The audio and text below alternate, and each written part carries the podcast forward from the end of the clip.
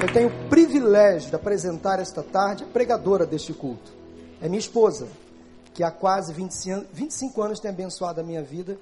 Eu iniciei há duas semanas atrás uma série de mensagens, mulheres à beira de um ataque de nervos, e confesso que eu fui motivado a preparar esta série de mensagens.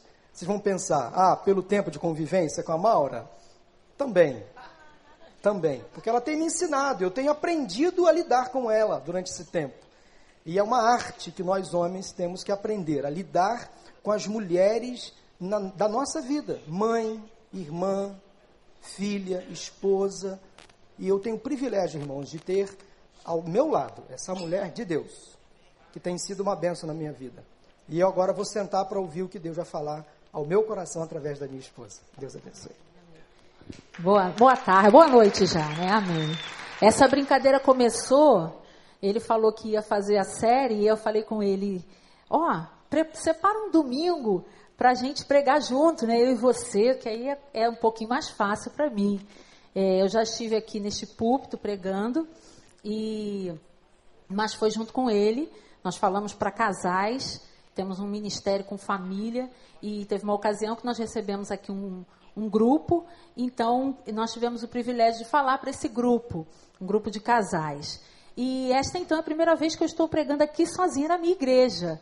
Apesar de já, ser membro da igreja já desde 2008, mas assim, é um privilégio, mas uma grande responsabilidade. Falo aos pastores que é muito pesado, assim, é difícil estar aqui. É muito difícil, mas Deus dá graça né? E a gente continua. Eu, as minhas palavras iniciais são de agradecimento. Agradecer em primeiro lugar a Deus por ter nos colocado neste lugar, ter nos trazido para essa igreja. Agradecer a vida do pastor Vander, da Amanda, o do pastor Vander por confiar o púlpito a mim esta tarde, neste culto. Ao meu marido, que eu chamo de Zé, né? Mas a maioria das pessoas conhecem como pastor Paulo. E por essa caminhada que nós temos, pela oportunidade de falar, aos meus filhos, que também fazem parte do meu ministério, do nosso ministério, e à igreja, aos irmãos que nos tratam tão bem, nos acolhem, é, nos ama, a gente sente muito carinho, a gente sente que nós realmente somos amados aqui nesta igreja. Muito obrigada. É, eu estarei então dando prosseguimento à série de mensagens que termina no próximo domingo. Há dois domingos atrás, a, a, série de mensagens iniciou. No primeiro domingo, meu esposo pregou a respeito da mulher do fluxo de sangue, que tinha um, teve um sofrimento com uma hemorragia que durou 12 anos e só foi estancada através do poder do, de Jesus, quando ela tocou nas vestes de Jesus. No domingo passado, é, nós vivenciamos a aflição da mulher cananeia, que tinha uma filha que era possessa por demônios, que também foi liberta pelo Cristo. E hoje nós vamos conhecer outra mulher, à beira de um ataque de nervos, Marta. Eu gostaria de convidar os irmãos a abrirem sua Bíblia ou acompanharem é, no, no Data Show a leitura de Lucas capítulo 10, versículos de 38 a 42. Lucas 10, de 38 a 42. Vamos ler juntos, né? Já que nós temos aqui a projeção. Caminhando Jesus, todos juntos, caminhando Jesus e seus discípulos, chegaram a um povoado onde certa mulher chamada Marta o recebeu em sua casa. Maria, sua irmã, ficou sentada aos pés do Senhor, ouvindo-lhe a palavra. Marta, porém, estava ocupada com muito serviço e, aproximando-se dele, perguntou: Senhor, não te importas que minha irmã tenha me deixado sozinha com o serviço? Dize-lhe que me ajude. Respondeu o Senhor: Marta, Marta, você está preocupada e inquieta com muitas coisas. Todavia, apenas uma é necessária. Maria escolheu a boa parte e esta não lhe será tirada. Amém? Jesus foi até o povoado de Betânia na casa de Lázaro, Marta e Maria. Eles eram seus amigos pessoais. Betânia ficava mais ou menos 4 quilômetros de Jerusalém, de onde Jesus estava anteriormente, por ocasião da festa dos tabernáculos. Aqueles homens, discípulos que acompanhavam Jesus, provavelmente os doze, e mais alguns, que sempre tinham alguns ali no meio, estavam a caminho, então, foram a caminho da casa de, de Lázaro, Marta e de Maria. Andaram aquele percurso todo e chegaram naquela casa, porque Jesus, para ele, a casa daqueles amigos era uma segunda casa. E toda vez que ele passava por aquele povoado, ele ficava ali, jantava, dormia. Provavelmente essa era a intenção de Jesus. Agora imaginem só, né? Eu queria até pedir perdão aos homens, porque pode ser que algumas coisas eu fale mais diretamente às mulheres, né? Isso foi proposital, tá? Então, é, quando foi encomendada a mensagem, é, percebam, quando a mensagem foi encomendada, foi assim, olha, direciona bem para as mulheres. Então, algumas coisas eu vou falar diretamente para as mulheres. Imaginem, mulher, se você recebe uma visita né? Não de duas, nem de três, nem de quatro, mas de pelo menos 13 pessoas, homens, na sua casa, que vieram de viagem a pé, né? Provavelmente estavam, estavam cansados, empoeirados, né? E com muita fome. Então Marta está ali naquele contexto, recebeu. Acredito que ela tenha sido que ela era uma mulher que é, tinha uma hospitalidade, sentia uma, uma, um carinho muito grande em acolher Jesus e os discípulos, por isso ele estava à vontade em ficar ali. Mas Marta estava num contexto cultural de tempo muito diferente do nosso. Chegar na minha casa hoje, eu tenho micro-ondas para descongelar uma comidinha, né, que está congelada, lá da Sadia ou de outra marca, não importa. Eu tenho é, um fogão a gás de rua ou um gás de bujão. Eu tenho a geladeira que conserva meus alimentos. Enfim, um outro tempo, uma, nova, uma outra época. E Marta não tinha essa, é, esse tipo de, de conforto. Ela precisava preparar comida para muita gente e, e não tinha esse conforto. Vamos ver mais ou menos quais eram os desafios emergenciais de Marta. O primeiro era acender o fogão. É, ela precisava acender o seu fogão. E um fogão a lenha, para quem conhece, não acende de um dia pra, de uma hora para outra. Ele demora um bocadinho, né? Então, demora, você precisa da lenha e precisa do tempo para o fogão ser aceso. E provavelmente Jesus já tenha chegado lá no finalzinho da tarde, tá? As casas não tinham fogões dentro da casa. Por quê? Geralmente só as pessoas que tinham mais dinheiro, elas tinham um fogão dentro da casa porque elas podiam fazer uma obra e colocar uma chaminé. Então a, o fogão era lá fora. Então, outro incômodo, mas enfim. Outra coisa, um desafio de Marta. Ela precisava da água para a preparação da comida. E a água também era difícil de pegar, precisava ir lá fora. Geralmente as casas não tinham cisterna. Então, um, era um poço em comum para todo o vilarejo. E o poço ficava sempre numa praça central. Então, precisava de água. Outra coisa também, ela precisava verificar se tinha comida suficiente para todo mundo. Se não tivesse, ela teria que ou pedir para os vizinhos, ou então providenciar e comprar em algum lugar emergencialmente. E Marta também precisava de ajudantes.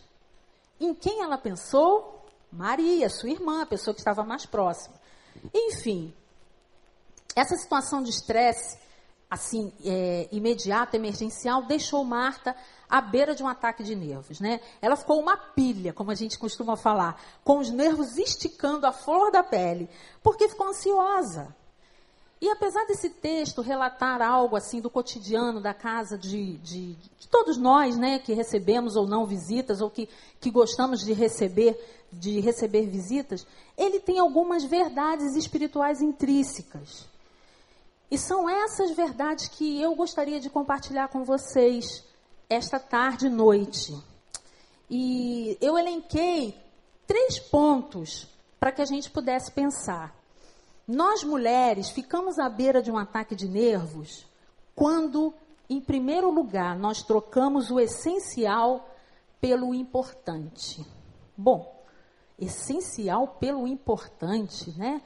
As duas coisas parecem ser sinônimos, mas não são. Claudinho, pode passar. Essencial é aquilo que devo fazer imediatamente, já. Aquilo que mais me leva em direção aos meus objetivos, naquele momento presente. Então, o essencial está definido. E importante? Importante é aquilo que devo fazer, mas só depois que eu tiver feito aquilo que eu havia considerado essencial. né? Então, essencial é prioridade, é prioritário. E ela, infelizmente, trocou o essencial pelo importante. A primeira parte do versículo 40, logo a parte A, diz que Marta estava ocupada com muito serviço. Jesus usou uma palavra no grego que quer dizer merinou, que significa puxada para fora, arrastada. A intenção do texto é dizer que Marta realmente queria estar ali aos pés de Jesus, mas ela tinha alguma coisa muito importante para fazer. Ela precisava sair dali. Ela foi afastada, ela foi arrastada, ela foi levada pelo seu senso de dever. Ela ficou preocupada com o serviço de casa e teve aquela alegria de estar ao lado de Jesus roubada. É interessante que a gente pode constatar aqui claramente que a linguagem de amor de Marta são os atos de serviço. Quem conhece aquele livro As Cinco Linguagens do Amor? Alguém já leu ou já viu alguma coisa? Ele fala que as pessoas têm diferentes maneiras de amar e demonstra isso de várias maneiras. A primeira delas são as palavras de afirmação, em pessoas que gostam de dizer muito que amam, né? Falam, falam, falam, porque aquela é a linguagem de amor. A segunda são os atos de serviço. São pessoas que amam, têm essa linguagem de amor, elas sempre querem fazer algo de especial para outra pessoa. Elas procuram agradar realizando as coisas que os outros apreciam, sentem prazer em exercer sempre o, serviço, a hospitalidade, expressando amor através de, das diversas formas de servir. E Marta tinha latente essa linguagem do amor, de servir. Então ela estava querendo dizer para Jesus que ela amava também, mas ela precisava mostrar isso com seus atos de serviço. Algumas mulheres geralmente têm a sua alegria roubada por essa linguagem de amor. A maioria das mulheres tem o ato de serviço como linguagem de amor. Se não for a principal, é sempre a segunda ou a terceira. Existem mais três, tá? Depois a gente vai falar um pouquinho delas. Mas a mulher também tem um senso de dever muito grande e às vezes um sentimento de culpa que o homem não tem. A mulher se sente culpada por tudo pela louça que ela deixou de lavar, pelo filho que ela teve que colocar na creche para trabalhar, pelo filho que ela teve que deixar com a mãe porque ela precisava é, resolver algum problema, sem, sempre se sente culpada. Isso é da mulher. É um senso de dever, é um sentimento de culpa que não passa. E olha, eu vou falar uma coisa para vocês, infelizmente, não passa nunca. A gente sempre vai ficar preocupada com alguma coisa, sempre vai ter esse sentimento de culpa, vamos dizer assim. Algumas, infelizmente, são educadas desde pequena para serem subservientes, desconsiderando a sua capacidade de decisão. Estão sempre dizendo sim. existem mulheres que passam a sua vida toda se sujeitando a várias situações que lhe incomodam, mas como temem dizer não, elas são infelizes. Por que elas agem assim? Homens também, tem muitos homens que têm dificuldade em dizer não. Eles agem e elas agem assim porque mulheres e homens que dizem sim, infelizmente, são referência de altruísmo, de delicadeza, de, gentileza, de generosidade, de disposição. Então, pessoas, são pessoas que querem sempre ser vistas como boas pessoas, pessoas boazinhas, e têm dificuldade, então, a dizer, a dizer não. Essas pessoas só dizem não para si mesmo se anulam, se fecham, se retraem e acabam ficando infelizes, porque fazem muitas concessões, achando que serão amados por causa disso. E falam assim: eu sou insubstituível. Ninguém é insubstituível. Ninguém. Sabe aquelas frases que as mães costumam falar? Sem mim vocês não acham nada, né? Só acontece lá em casa, não acontece na casa de ninguém. Quando eu não estou em casa, nada anda. Quero ver quando eu morrer para ver se eles vão sentir falta de mim. Né? Já ouviram isso? Já ouvi muito isso. Quero ver quando eu morrer se vocês vão sentir falta de mim. Ou todos dependem de mim no meu trabalho. Se eu não for à igreja, alguma coisa vai dar errado, Tuta. Se eu não for, vai dar errado alguma coisa. Porque eu sou peça fundamental para o culto acontecer. Gente, ninguém é insubstituível. Se você não fizer, outra pessoa vai fazer. Principalmente na igreja. Uma coisa que eu aprendi, aprendi com o meu pastor no seminário. Se você disser não, Deus levanta outra pessoa. E vai levantar e vai fazer aquele trabalho. Então ninguém é insubstituível. Mas o problema não estava no trabalho que Marta precisava fazer. O problema foi a atitude que ela estava tomando. Preparar o, o, jantar para os convidados ou, ou a hospitalidade era muito necessário. Mas Marta deu muita importância a isso. Ela trocou o que era essencial pelo que era importante. No dia a dia, no nosso dia a dia, nós honrar a sua família, o seu marido, a sua esposa, os seus filhos, os seus pais. Esse é o ministério que Deus vai cobrar da gente. Esse é o ministério que Deus vai cobrar.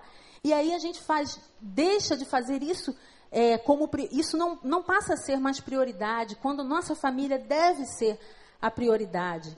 Muitas mulheres têm negligenciado a família em detrimento de coisas que julgam ser importantes, mas não são essenciais. Cuidado, mulher. Se você troca carreira profissional, nada contra. Eu acho que a mulher precisa sim estudar, crescer profissionalmente, mas ela precisa pesar o que é essencial e o que é importante. O ministério que o Senhor dá para nós é um ministério, em primeiro lugar, com prioridade de cuidar dos nossos. Esse é o nosso primeiro ministério. Existiu uma série animada na televisão é, dos estúdios Hanna-Barbera. Eu sei que algumas pessoas vão lembrar, né, como eu lembro. Ela foi exibida aqui no Brasil de 84 a 87, assim, é, com mais frequência. E tinha como um tema a era espacial. Alguém sabe qual é? Os Jetsons. Essa série é, introduziu no imaginário da maioria das pessoas o que seria o futuro da humanidade. Não sei quem teve a oportunidade de, de, de assistir. Eram carro, carros voadores, cidades suspensas, é, todo o trabalho era automatizado. Uma época que a gente nem falava em celular, eles já falavam em telefone sem fio, era muito legal. Os robôs eram os empregados, ninguém, ninguém era empregado de ninguém. Toda sorte de aparelhos domésticos, de entretenimento e tudo que dá para se imaginar no futuro. Algumas coisas os Jetsons acertaram, outras coisas erraram. Por quê? Porque a gente imaginava que a tecnologia ia trazer para nós mais tempo mais tempo para estar com a família, mais tempo para se divertir, mais tempo para investir no outro. E isso, infelizmente, não aconteceu. Quando eu falo para mulheres, eu gosto de, de falar, nessa, quando falo em tecnologia, em coisas avançadas, eu gosto de falar no, na maior invenção que foi criada por um homem para, para as mulheres, que já existiu na face da Terra. A máquina de lavar. Uma benção. Eu olho para mim, a minha, a minha é o meu tchutchuquinho. É, eu cuido com todo o amor. Gente, quem, olha, eu sou de uma época que tinha um tanque de pedra no quintal, lá atrás. Gente, aquilo acabava, esfolava a unha da gente, a mão toda, que você tinha que esfregar a roupa no tanque. E era calça, cada calçadinho desse tamanhão, pesado, que quando molha fica 5 quilos mais pesado. E, e tinha gente que só trabalhava lavando roupa para fora, na, no tanque. Não era lavando roupa para fora na máquina, não. E, e, eu acho que essa invenção foi, eu acho que até agora não houve, para facilitar a vida das mulheres, invenção melhor. Existem outras coisas, lógico. Mas a máquina de lavar foi um achado. Ela foi inventada em 1906 e, foi come, e começou a ser produzida em série. Ela chegou às nossas casas, às casas das pessoas de, de, de classe média e baixa, há pouco tempo, né? bem pouco tempo, pouco, um pouco mais de 20 anos. Mas ela é um achado. Então, preze sua máquina de lavar e cuide dela com todo carinho, porque é uma benção na sua vida. Mas será que ela deu jeito no tempo que a gente precisava, mulheres? Não. A gente ainda continua sem tempo. Você coloca a roupa lá, mas ainda continua sem tempo. O fato é que hoje, com tantas invenções, com tantas facilidades, a nossa vida ficou mais sobrecarregada. Não temos tempo para nada. O dia continua com 24 horas e parece que fica sempre alguma coisa para fazer para outro dia. Em nossas casas, na maioria das vezes, quem fica com a incumbência de servir e de arrumar são as mulheres. Isso é necessário. Para uma casa funcional, alguém tem que cumprir esse papel. Só que as mulheres não podem ficar sozinhas nesse negócio. E agora é um apelo que eu falo, faço aos maridos, aos filhos, aos agregados. Ajudem as mulheres. Arrume seu quarto. Tira aquela toalha molhada. Recolha os seus, seus sapatos do meio da sala. Né? Dá uma ajudinha na louça. Marido, faça um investimento. Marido. Sabe por quê? Vou dar, fazer contar um segredo de casal. Tem que ajudar a mulher, porque de noite ela está cansadérrima. E aí fica difícil, não flui. Então, por favor, gente, todo mundo usa o mesmo espaço, o mesmo banheiro, a mesma sala, a mesma varanda, às vezes o mesmo quarto, você compartilha com um irmão. Ajude. Sirva também o outro. Tenha um pouquinho, pensa Deus, Senhor, eu quero ter um pouquinho dessa linguagem do amor de Marta, de serviço. Porque isso é importante.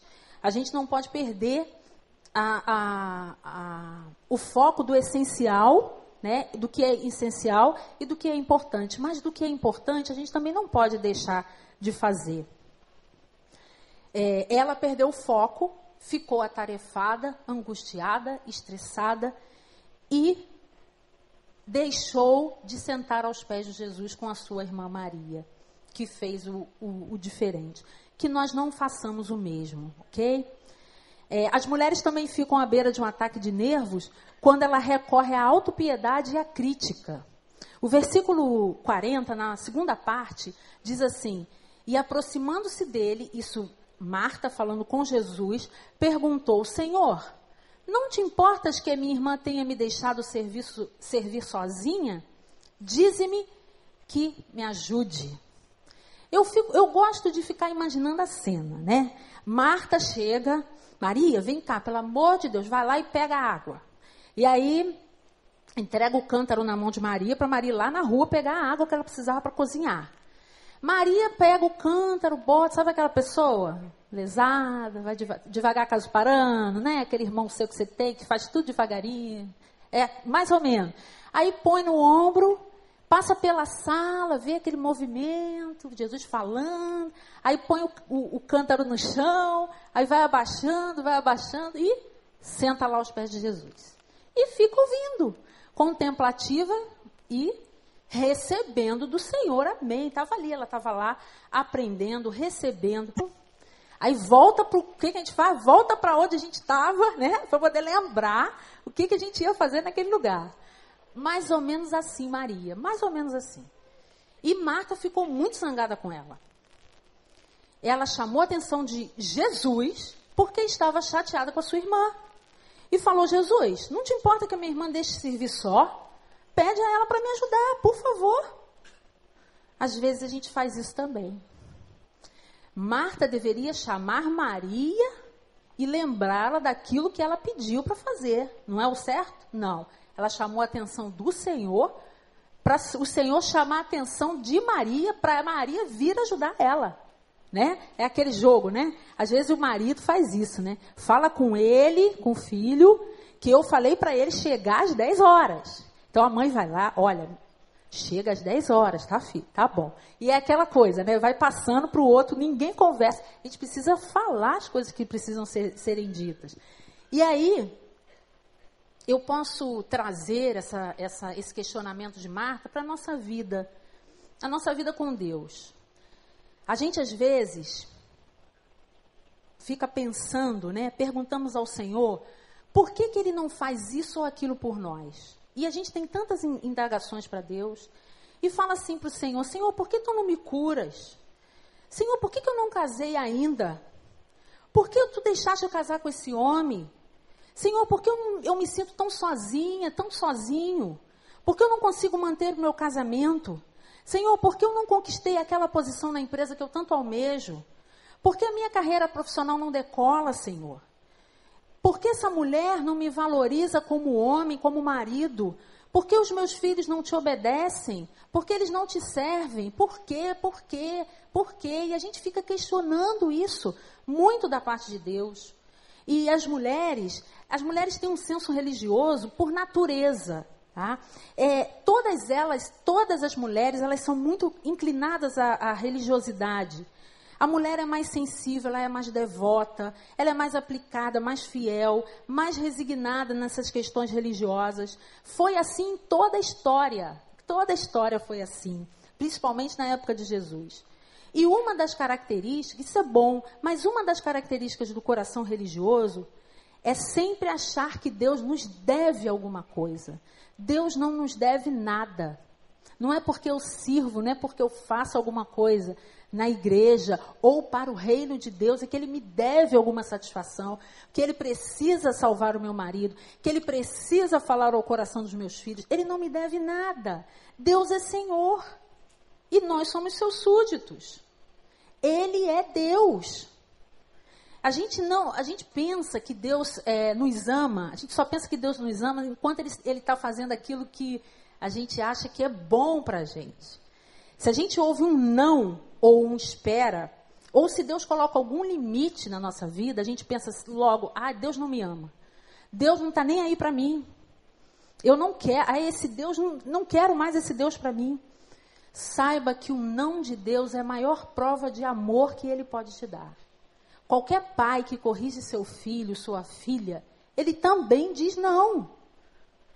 Aquele pai, aquela mãe que só diz sim, que libera tudo, que faz tudo, está criando de maneira errada. E o, o, o pai que, que ama, que aconselha, esse pai diz não também. Então que a gente aprenda a ouvir o não de Deus. Não só o sim. E que no não também há amor.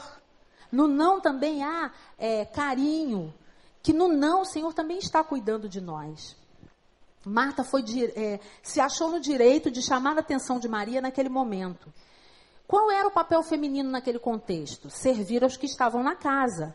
Ela realmente, ela, ela tinha uma perspectiva correta daquilo. Mas ela cobrou de Maria uma postura que Maria não tinha. É, às vezes a gente fica fazendo isso também. A gente adota uma postura religiosa, porque somos religiosos, né? E correta, uma postura correta, dizendo que só nós fazemos coisas boas. Só nós fazemos coisas boas. É, é interessante que há pouco tempo atrás, agora eu não estou mais, a gente está com agora esse negócio de grupo de WhatsApp, né? E assim, são tantos grupos que o pessoal inclui a gente, que tem alguns que a gente tem que pedir licença, a gente não dá. A gente só fica realmente naqueles que que dá para ficar porque é importante, tem alguma coisa a resolver. Mas certa ocasião eu estava num grupo de WhatsApp só de mulheres. E aí a mulherada, evangélicas, né? E chegou no final do ano, a mulherada contando uma vantagem, mas, mas olha, mas era demais, só tinha bênção. Eu falei, Jesus do céu, estou com tanta tribulação. Eu estava com monografia para apresentar, com uma porção de trabalho, cheio de coisa para fazer. A gente estava de um processo de mudança de casa. Era tanta coisa, tanta luta. E lá só pensa, só, só, só aquilo, né? Falando que coisa boa, meu filho se formou. Ah, meu, minha filha vai casar. A outra vai morar lá fora. A outra vai fazer isso, a outra vai fazer aquilo. E meu marido é, foi promovido na empresa. E aí, e aquela, só, só contando as benesses. E aí a gente adota uma postura religiosa achando que aquele que sofre, aquele que passa por tribulação, aquele que que está desempregado, isso é muito sério. Não, não está sendo abençoado por Deus. E aí a gente recorre à crítica. Qual é o nosso papel? Abraçar, acolher, não criticar, não apontar. É, no livro culpa e graça, eu coloquei uma definição, pode botar aí, Claudinho, que Paul Tournier fala, afirma que todos os homens pretendem, através dos seus julgamentos, exprimir o julgamento de Deus, achando que Deus julgaria aquela situação exatamente como eles. Estão sempre tão fortemente convencidos de que seu parecer sobre bem e mal, que têm a impressão que Deus se trairia se não partilhasse da opinião deles condenam o outro, procurando convencer a todos que o que eles julgam como erro é mal aos olhos de Deus. Fazem questão de dizerem o que Deus aprova ou não. Olha a audácia. Colocando-se como árbitros entre o bem e o mal. A gente fala do comportamento do outro como se nós não tivéssemos fraquezas. Como se os nossos muros também não fossem baixos que, como se é, o nosso rabo, né, como dizem por aí, também não fosse comprido. E a gente enrola ele e senta em cima. Marta agiu assim com Maria. Chamou a atenção dela na frente de todos. Ridicularizou, expôs. Cada um de nós, como falei, sabe onde o seu muro é mais baixo. Sabe onde, tá, onde se está mais vulnerável. E não sou eu, nem o pastor da igreja, nem aquele líder que pode, que tem o direito de criticar, de apontar aquilo no irmão, na irmã. Mateus 7, versículos 1 e 2, diz assim: Não julgueis para que não sejais julgados, porque com o juízo que julgardes sereis julgados, e com a medida com quem tiverdes medido, vos medirão a vós. O espírito, o espírito crítico traz julgamento e condenação para nós mesmos. Então, cuidado com a crítica. É, vamos supor que eu seja uma mulher assim muito que gosta de cobiçar e de invejar outras mulheres, né? Vamos supor. E aí eu olho para uma mulher e pense que ela seja feliz, né? Olha o meu valor, simplesmente por causa daquilo que ela possui. Uma mulher inteligente, culta, né? Estudada, com cabelo bonito, arrumado, com a pele bem bonita, sem nenhuma marca, corpo escultural, joias caras, roupa de grife, jeito de falar de princesa, é, casa, a casa que mora, né, aquela mansão, é, como os filhos se comportam, como o marido a trata, e essa mulher é feliz. Eu estarei agindo corretamente? Não. Eu estarei errado. Porque a bagagem que Deus deu para ela é diferente da bagagem que Deus dá para mim. Deus conhece cada um de nós. Vamos supor que você tenha dois filhos adolescentes. E esses dois filhos, cada um, vai para uma viagem, uma excursão. Escolheram, cada um deles escolheu fazer uma viagem, uma excursão que você vai dar de presente. No mês de férias, janeiro, vamos supor que seja um mês quente. E aí, um escolheu ir para o Nordeste do Brasil e o outro escolheu ir para a Europa, em janeiro. Né? Então, que você vai preparar a mala desses dois filhos adolescentes. Como você vai preparar a mala do filho que vai para o Nordeste? Em janeiro. Você vai colocar dentro? Pode falar. Shorts, bermudas, chinelo, roupas leves, né? que mais? Camiseta, protetor solar, boné, roupas leves. E como você vai preparar a mala do filho que vai para a Europa? casaco pesado, cachecol, touca, bota, calça comprida. É assim que Deus faz com a gente. Deus sabe o destino de cada um de nós. Não adianta. Maria não estava certa e Marta errada. Cada uma tinha sua bagagem. Uma vez uma esposa de pastor é, veio conversar comigo e perguntou assim: Maura, você consegue dar conta de tudo? Das atividades da igreja, eu vejo que você estuda, na época eu estava estudando ainda, tinha as crianças menores né, em casa.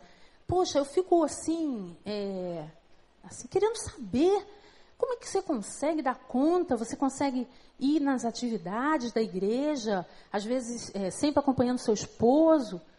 E aí eu senti naquele, naquela pergunta, não, é, ela não queria me perguntar como eu realmente dava conta, né?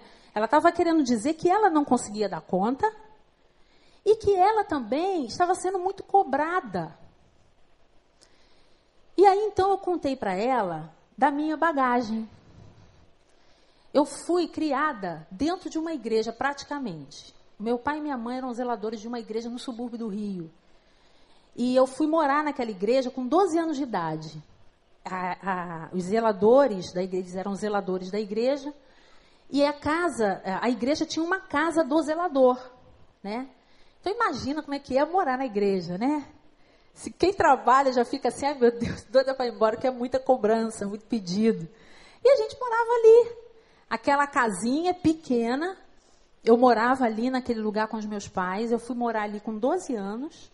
Saí dali com 19 anos. Fiquei ali um bom período, praticamente toda a minha adolescência. E como Deus me deu bagagem ali, gente. Hoje eu gosto de estar na igreja. A igreja, prédio, tá? Eu, é um ambiente que me faz bem. Eu gosto. Eu não importo de chegar aqui às seis horas da manhã e ir embora meia-noite. Porque eu morei dentro de uma igreja. Vocês estão entendendo isso? Eu não estou falando nada que venha que, que, que é, para me vangloriar. Não. É uma coisa que faz, fez parte da minha vida. Foi uma bagagem que Deus me deu. E não, são, e não é para todas as esposas de pastores que o Senhor dá bagagens assim. Então, assim, com todo amor, todo cuidado, quando você for conversar com uma delas, e aqui nós temos várias, que temos um, um grupo de, de conselho pastoral grande, cada uma tem a sua bagagem, olhe para ela com amor. Cada uma tem as suas características, tem os seus dons, tem os seus talentos, tem os seus defeitos também, e eu, e eu tenho muitos. Então, é diferente. É diferente. A postura que Marta queria que Maria adotasse era uma bagagem diferente da dela. Não era errada e a outra certa, não. Eram diferentes. E ficamos também à beira de um ataque de nervos, em terceiro lugar e último, porque fazemos o que é certo da maneira certa, oh, perdão, fazemos o que é certo da maneira errada. Os versículos 41 e 42, Jesus responde a Marta. E falou para Marta assim: Marta, Marta, você está preocupada e inquieta com muitas coisas. Todavia, apenas uma é necessária. Maria escolheu a boa parte, e essa não lhe será tirada. Marta não foi sábia nos seus argumentos e nas suas colocações. Ela cobrou Maria de maneira errada. Ela estava com raiva da irmã e transferiu essa raiva para Jesus.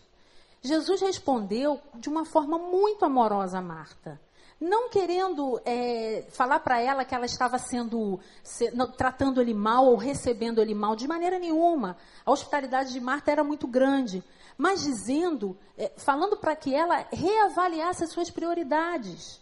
Verifique o que é prioridade na sua vida, Marta, e veja o que é melhor para você. Agora, não julgue sua irmã por causa disso, porque ela escolheu de uma outra maneira, ela escolheu me servir de uma outra maneira. Nós escolhemos o que é certo da maneira errada quando nós fazemos isso e damos um ultimato a Deus. Colocamos o Senhor na parede e dizemos: Senhor, faça assim. Faça desse jeito, me abençoe em tal hora, em tal dia. Senhor, abre essa porta aqui para mim, feche essa porta para fulano. Senhor, faça isso, faça aquilo. E a gente entende que Deus é o nosso servo e não o nosso Senhor. E vai dando ordens a Deus, determinando aquilo que ele deve fazer ou que não deve fazer a, a irritação de Marta com Maria levou a um confronto com Jesus. Ela reivindicou algo certo da maneira errada. Muitas mulheres fazem isso, infelizmente. A mulher ela tem um poder de persuasão muito grande, muito grande. Só que algumas não usam o poder de persu persuasão, elas usam o poder da manipulação, que é muito diferente. Nós às vezes não sabemos é, a, todo o poder que nós temos nas nossas mãos, se formos sábias. Provérbios 14, 1 diz que toda mulher sábia edifica sua casa, mas a tola derruba com as suas próprias mãos. Mulheres que argumentam na hora errada. Mulheres que criticam na hora errada. Que falam grosseiramente na hora errada. Que não entendem que existem momentos para se falar, momentos para criticar jeito e maneira de falar com o outro. 1 Pedro também fala a respeito disso. É, 1 Pedro 3,1: Vós mulheres, sede sujeitos aos vossos maridos, para que também, se alguns não obedecem à palavra, por porte das suas mulheres sejam ganhos sem palavras, sem falar nada, só pelo comportamento dela. Nós perdemos a razão porque nós não sabemos falar. Nós perdemos a discussão, às vezes, porque nós não sabemos falar. A argumentação é um poder que a mulher tem que não usa com sabedoria.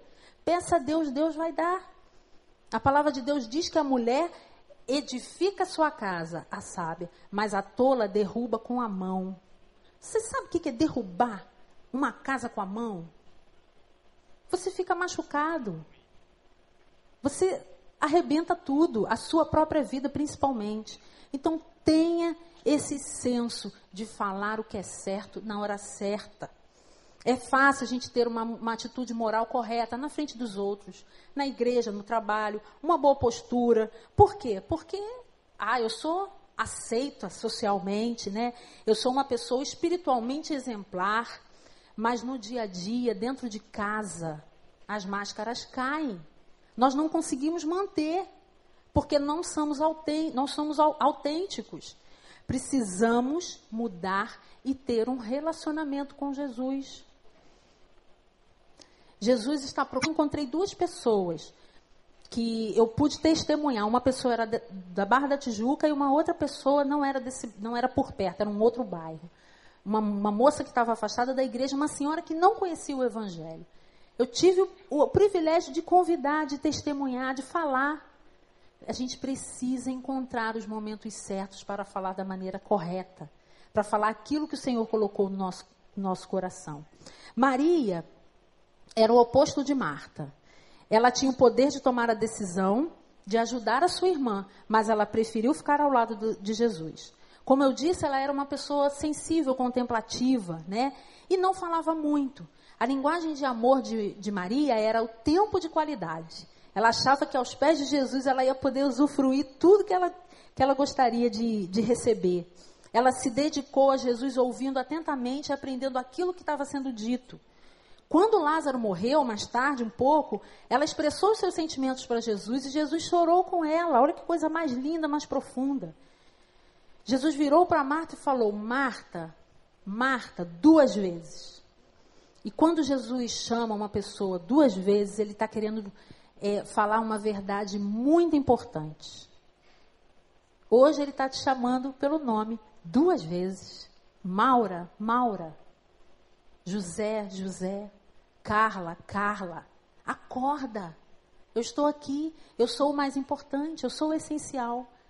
Sem mim você não pode fazer nada. Você está ansiosa, abatida. Por que você está assim, deprimido? Hoje, a gente percebe que os consultórios estão cheios de pessoas doentes, fazendo terapia. Crianças, adolescentes, adultos, homens, mulheres, com ansiedade, com medo, com distúrbios, síndrome de pânico, TDAH, depressão e etc. Antigamente, sabe onde a gente curava a depressão? No portão de casa. As crianças brincavam na rua, as mulheres botavam lá as suas cadeiras, né? Começavam a contar os problemas dos filhos uma para outra e ali elas faziam sua terapia, né? Ninguém ia para o terapeuta porque tinha relacionamento. Hoje nós não temos isso. A gente às vezes não conhece o vizinho do lado, de porta conosco, no nosso prédio, no nosso, no nosso condomínio. Hoje nós temos milhares de amigos e não temos amigo nenhum. Hoje é, os, os relacionamentos são rasos, não são profundos. Jesus, quando ele foi, a intenção dele, quando ele foi à casa de Lázaro, Marta e Maria, era ter relacionamento com eles. Era de conversar, era de pegar, era de rir, de tocar. E Marta fugiu disso, porque estava ansiosa e estava atribulada. Hoje, nesse culto, nós temos a oportunidade de fazer isso. Olhar para Jesus olho no olho. Porque ele veio para isso. E é para isso que a gente está aqui também. Não para cumprir um horário, não para bater uma meta, não para dizer que, ah, eu fui na igreja domingo. Não. Eu tenho um encontro com Deus. Eu tenho um relacionamento com Ele. Eu olho para ele, eu converso com ele, eu falo, ele me ouve, eu ouço a sua voz também. E então, Marta não fez isso. Marta esperou que tudo aquilo que era passageiro fosse o essencial na sua vida. Precisamos ter um relacionamento com Deus. Eu coloquei uma menininha, se aquiete e tenha um relacionamento com Deus. Mateus 11, 28 tem um versículo que a gente usa muito para pregar para não crente. Quando Jesus fala assim: Vinde a mim, todos vós que estáis cansados e sobrecarregados, e eu vos aliviarei. Esse versículo não é só para não crente, não. Esse versículo é para a gente também. Porque tem muita, muitas pessoas aí que estão com um fardo pesado demais. Nós estamos tensos demais, ocupados demais, cansados demais, oprimidos, às vezes, demais. Nós viemos no culto para louvar, para nos aquietar, Se você não fez isso ainda, faça isso agora, numa atitude de oração, para descansar, para ter relacionamento com Jesus. Infelizmente, muitos não têm esse privilégio. Existem países aí que as igrejas estão fechadas. Todas elas. Ele não tem o privilégio de estar aqui em comunhão, num culto. Mas se você teve esse privilégio, agradeça ao Senhor essa dádiva. Esse século tem roubado isso de nós. Não permita que esse século, essa, essa loucura que está por aí, roube isso de você. Toda experiência só é adquirida com tempo. Invista tempo na presença do Senhor. Repense os seus hábitos, os seus horários. Poxa, não tenho tempo. Acorda de madrugada, bota o relógio para despertar, fale com Ele. Você vai ver que o seu dia vai produzir muito mais, você vai estar tá muito mais conectado ao Senhor, vai ter um relacionamento muito mais profundo com Ele. Faça com que Ele faça parte da tua rotina. Permita que o Senhor use o tempo necessário para te moldar. E não viva uma religião. Viva um relacionamento com Deus. Não seja só religioso. A religião não vai nos sustentar. Só um relacionamento com Deus nos mantém de pé. Nós devemos andar aliançados com Ele, porque assim nós vamos vencer qualquer tipo de tribulação, qualquer tipo, de angústia. Desperta. Assim como Jesus falou, Marta, Marta, desperta, acorda. Jesus falou isso para Marta e está falando isso para a gente esta noite também. Faça a coisa certa da maneira certa. Não seja inquieto e nem atribulado. Olhe para dentro de você e deixe o Espírito Santo sondar o seu coração. E tenha um relacionamento com Deus. Tenha isso. Não abra mão de ter este melhor amigo do teu lado. Que o Senhor te abençoe e te guarde. Amém?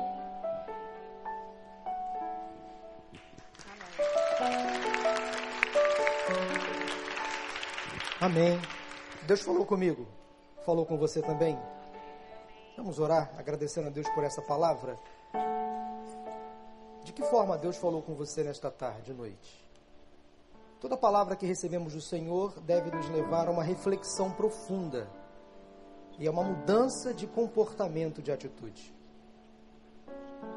Quanto a você, o que você vai fazer com o que você ouviu?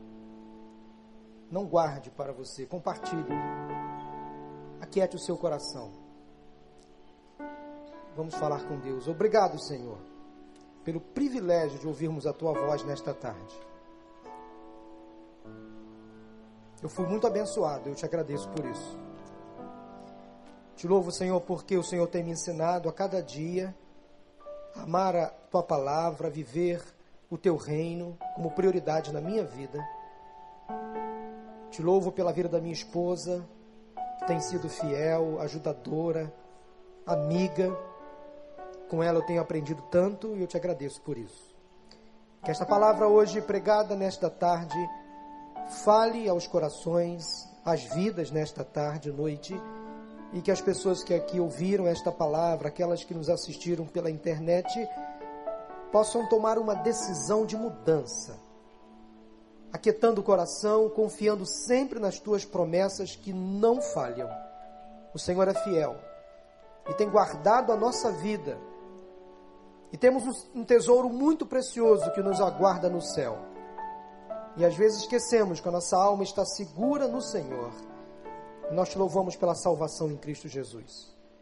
Quieta o coração do aflito, do ansioso nesta tarde. Aquelas mulheres, aqueles homens que aqui entraram hoje, quem sabe de uma voz, de uma resposta. Que esta palavra seja o sinal do Senhor para esta vida. É o que nós oramos, pedimos em nome de Jesus. Amém. Que o Senhor te abençoe e te guarde. Que o Senhor faça resplandecer o seu rosto sobre ti e tenha misericórdia de ti. Que o Senhor sobre ti levante o seu rosto e te dê a paz.